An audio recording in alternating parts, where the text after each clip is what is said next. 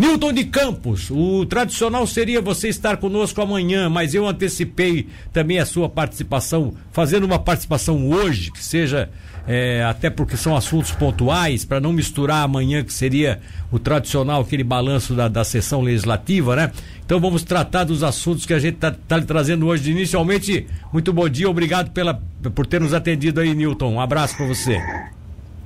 Oi, bom dia, Milton. É, bom dia aos ouvintes da Rádio Cidade e é sempre uma satisfação poder participar. Estamos sempre à disposição. Tá certo. Presidente, eu, eu tinha pedido que se pudesse participar hoje conosco, exatamente porque tem dois assuntos aqui que eu acho que são de suma importância. Primeiro, um que me surpreendeu até que foi o início dos trabalhos do planejamento estratégico, que tem por finalidade otimizar o fluxo interno, buscando apresentar ao cidadão tubaronense uma melhor eficiência da Casa Legislativa. Isso parece que é uma parceria com a Unisul Anima. Dá para contar um pouquinho mais sobre esse trabalho que está começando a ser feito pelo professor Fabrício Atanásio, que eu tenho o enorme prazer de conhecer, até porque é um itapirubaense de quatro costados, né? E você sabe a, a ligação que eu tenho com o Itapirubá. O Fabrício Atanásio é de família lá de Itapirubá e ele desenvolve esse trabalho aí. O que, é que vai ser feito especificamente? O que, é que dá para se dizer? O que vai resultar essa parceria entre Unisul, Anima e Câmara, e Câmara de Vereadores de Tubarão?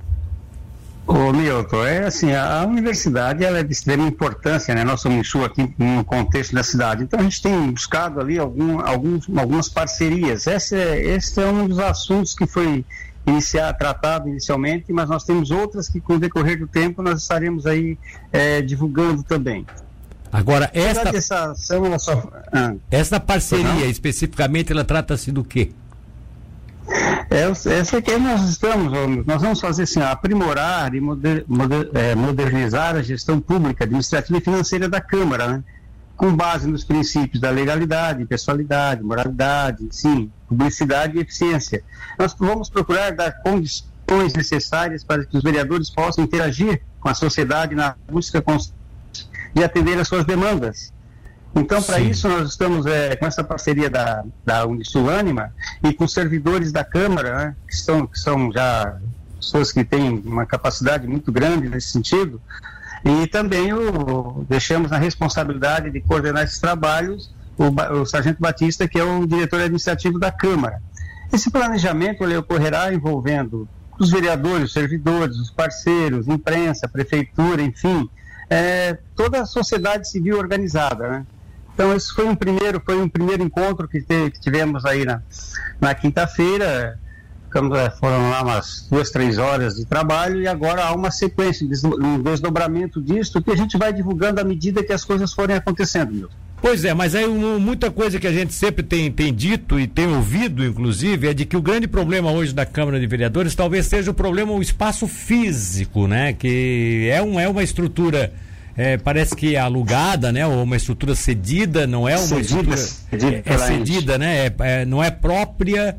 É da ENDE, pertence à ENDE, é, faz parte daquele espólio da antiga Vila dos Engenheiros, né? que tem ali o Passo Municipal e também tinha essa parte aí que integrava, é, mesmo afastado daí, mas era, era uma parte integrante lá da Companhia Siderúrgica Nacional, que hoje está sob, o, tá sob a jurisdição da ENDE. E tem, enfim, todos esses detalhes que não vem ao caso agora, mas aí fica essa seguinte pergunta: dá para fazer é, essa, essa alteração de comportamento, de, é, de, de, busca por um melhor atendimento, é, é, é, é exatamente, exatamente para diminuir os problemas que você tem de espaço? Ou para conciliar o que vocês têm de espaço para com esse tratamento da comunidade? Milton, sempre dá, né? Agora, uma das coisas que também corre paralelo é a própria, o próprio projeto de construção da sede própria da Câmara. Também tá, faz parte de todo esse, esse projeto também. Mas que sempre dá, você vai estar com pessoas que têm gabarito, têm capacidade para resolver situações, para dar um encaminhamento um pouco mais otimizado ali dentro da Câmara. Então é isso, nós vamos é, realmente utilizar, utilizarmos, né, aproveitarmos, digamos, desse conhecimento do professor ali que foi cedido pela, pela universidade para que nós realmente possamos é, atender melhor o cidadão, que é o objetivo, né, meu? Sim, sim, sim, sim, claro. Até porque é, já tem muita dúvida, aliás, muitos questionamentos com relação ao comportamento dos vereadores. Se não, tiver, se não tiver também um bom atendimento à própria comunidade quando ela precisa da Casa Legislativa, independente de ser de, é, através desse ou daquele vereador, aí fica meio complicado, né? Eu acho que aí, nesse caso, como instituição, a casa realmente tem a responsabilidade de atender bem as pessoas, né? É, na verdade, nós vamos é, procurar dar o máximo de condições a todos ali, a todos os vereadores, para que, com, através das suas assessorias, através do, dos próprios servidores efetivos da casa, possamos dar um atendimento melhor, uma melhor qualidade no trabalho ali do vereador e principalmente nesse atendimento à população. Né? Então, acredito que isso vai ser muito bom, é uma, uma coisa nova que está se colocando ali e nós vamos é, a princípio, é agradecer realmente essa parceria com a, com a Unisul, com a Anima, e o professor, como falasse, o professor Fabrício Atanásio, ele é capacitado para fazer esse, é, para coordenar esses trabalhos, né?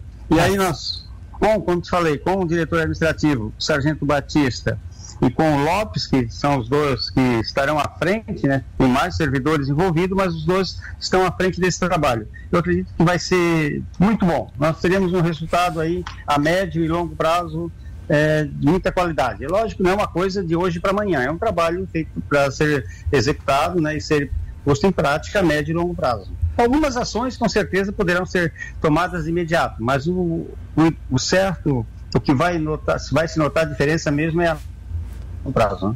Tá certo. Presidente, para fechar o outro assunto que nós discutimos na sexta-feira, conversamos inclusive por telefone, e você disse que isso ia passar como passou.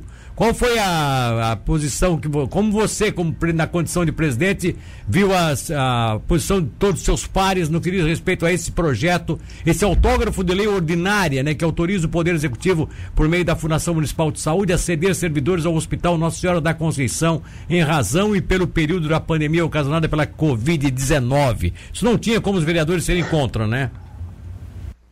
Não, os vereadores foram unânimes né, em aprovar esse, esse, essa solicitação, esse projeto foi encaminhado pelo Poder Executivo. Esse projeto ele foi tratado diretamente com o comitê que cuida da que trata da, da crise da, da, da pandemia, né?